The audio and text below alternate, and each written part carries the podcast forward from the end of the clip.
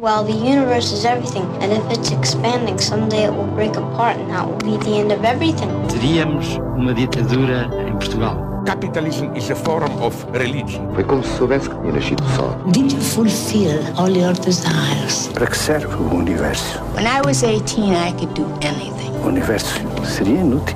It's all over much too quickly. So, what's the answer? PBX, com Pedro Mexia e Inês Menezes. Olá, este é o PBX aqui no Expresso.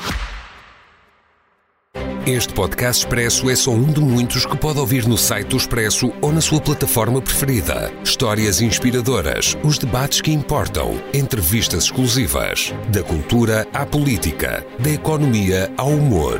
Ouça onde e quando quiser. Fica a par das últimas novidades em expresso.pt barra podcasts e nas nossas redes sociais. Expresso. Liberdade para pensar.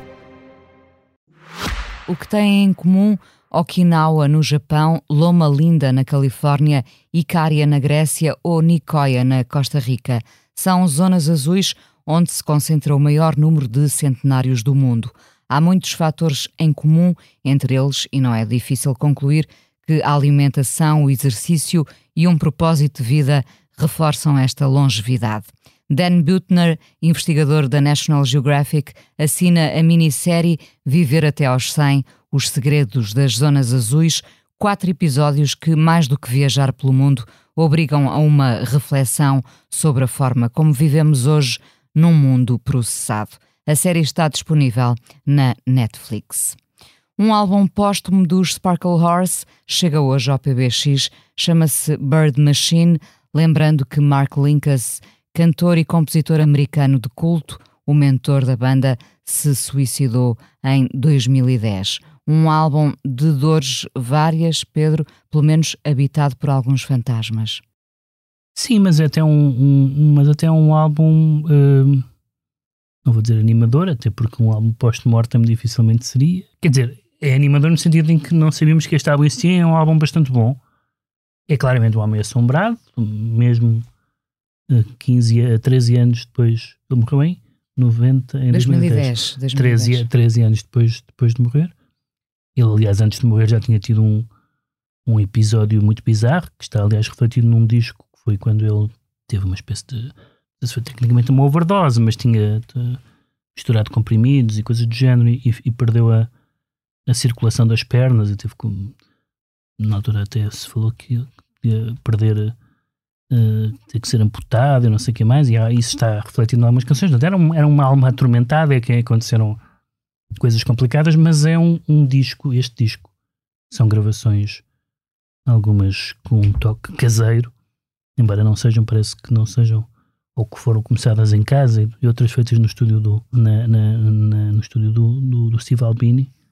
Uh, parece que não com ele, mas uh, Uh, se, no fundo são, é muito parecido com os álbuns do, Spar do Sparkle Horse, porque são começa logo com uma com uma descarga com uma descarga elétrica e com, umas, com uma, uma voz meio incompreensível e depois tem outras canções bastante mais ele sempre teve um lado pastoral ao mesmo tempo né? um lado agressivo e um lado pastoral um lado muito empático aliás houve uh, várias pessoas, lembro-me quando ele morreu, uh, também por causa da morte, porque já não me lembro a cronologia de quem é que morreu primeiro, mas uh, uh, os paralelos com, com o Elliot Smith, não é?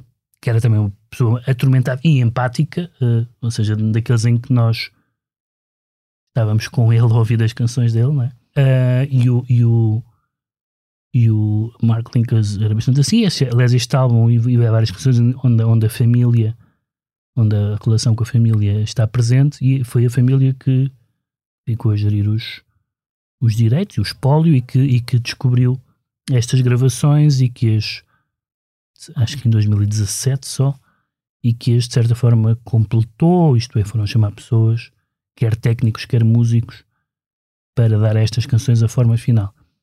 E é um, para mim é um álbum de, de, de direito próprio na discografia do Sparkle Horse, como tu dizes, muitos fantasmas, muitas assombrações. Aliás, há um tema que se eh, chama uh, precisamente kind, kind, Ghost. kind Ghost. E mesmo essa, mesmo essa expressão mas a expressão é muito significativa porque um fantasma supostamente não é kind, não é? mas há qualquer, há qualquer ternura dele pelos fantasmas.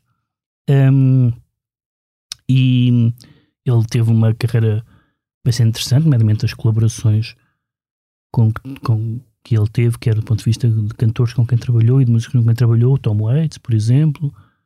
Fez uma espécie de banda sonora, fez uma banda sonora de um filme que eu gosto muito, chamado Laurel Canyon, que se passa, aliás, no, em parte no meio da música, e tem um disco chamado uh, penso que é Dark Night of the Soul, que é um projeto do, do, do David Lynch, que é um, uma espécie de projeto multimédia, uma banda sonora de assombrações, enfim, faz, faz parte também da cabeça do, do, do, do David Lynch.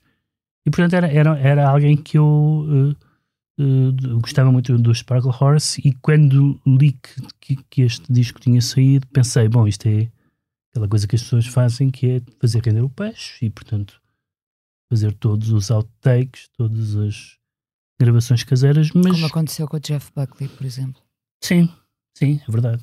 Uh, mas... Uh, e, e, às vezes é interessante, às vezes há coisas que, por exemplo, agora por causa dos 30 anos do, do dos 30 anos do Inutro, uh, não, não tinha ouvido aquelas, aqueles extras todos que saíram na, na mais recente edição do Inutro. E fui ouvir, por exemplo, a versão do Steve Albini, ou melhor dizendo, o Steve Albini grava, uh, ele, ele, ele diz que não é produtor, não é? O, o Steve Albini grava a primeira versão dos Nirvana e depois há uma versão final com misturas de que o Steve Albini não tem nada a ver, que foi a versão que foi editada.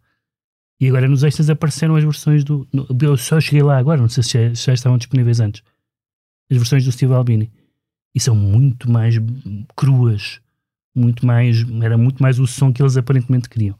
Mas isto é só o parênteses que às vezes há surpresas, outras vezes não, outras vezes é é simplesmente capitalizar o, o arquivo e a enésima versão e a enésima missão que radiofónica. Não é não é Aqui não é o caso. Aqui, para mim, este é claramente um álbum póstumo. A única diferença é que os álbuns póstumos não costumam ser 13 anos depois da morte do artista. Não, não é muito costume. Aqui a explicação é porque não se, não se conhecia, não estava acessível, não, não li exatamente como é que, onde é que estavam estes materiais e como é que se chegou a eles.